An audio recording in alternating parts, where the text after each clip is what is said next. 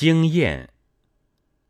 古人所传授下来的经验，有些实在是极可宝贵的，因为他曾经废去许多牺牲，而留给后人很大的益处。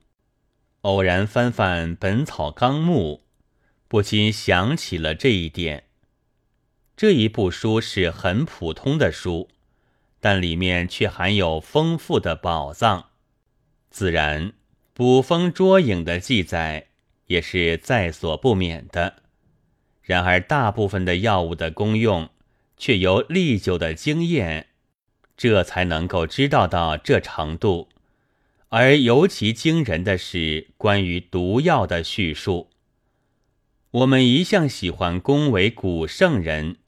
以为药物是由一个神农皇帝独自尝出来的，他曾经一天遇到过七十二毒，但都有解法，没有毒死。这种传说现在不能主宰人心了。人们大抵已经知道，一切文物都是历来的无名氏所逐渐的造成。建筑、烹饪、渔猎、耕种，无不如此；医药也如此。这么一想，这事情可就大起来了。大约古人一有病，最初只好这样尝一点，那样尝一点，吃了毒的就死，吃了不相干的就无效，有的竟吃到了对症的，就好起来。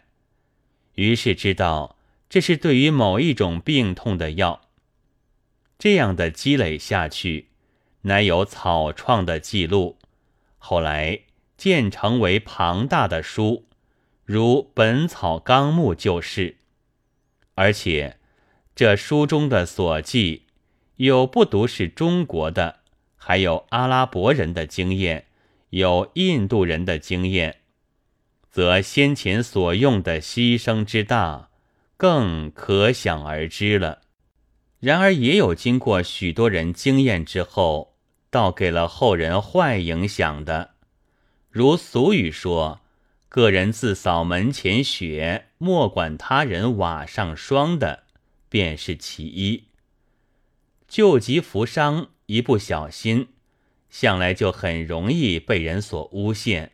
而还有一种坏经验的结果的歌诀是：“衙门八字开，有理无钱莫进来。”于是人们就只要事不干己，还是远远的站开干净。我想，人们在社会里当初是并不这样彼此莫不相关的，但因豺狼当道。事实上，因此出过许多牺牲，后来就自然的都走到这条道路上去了。所以，在中国，尤其是在都市里，倘使路上有暴病倒地或翻车摔伤的人，路人围观，或甚至于高兴的人尽有，肯伸手来扶助一下的人却是极少的。这便是牺牲所换来的坏处。总之，经验的所得的结果，无论好坏，都要很大的牺牲。虽是小事情，也免不掉要付惊人的代价。例如，近来有些看报的人，对于什么宣言、通电、讲演、谈话之类。无论他怎样骈四俪六、重论弘毅，也不去注意了，甚而还至于不但不注意，看了倒不过做做嬉笑的资料。这哪里有史志文字乃服衣裳一样重要呢？然而这一点点结果，却是牺牲了一大片地面。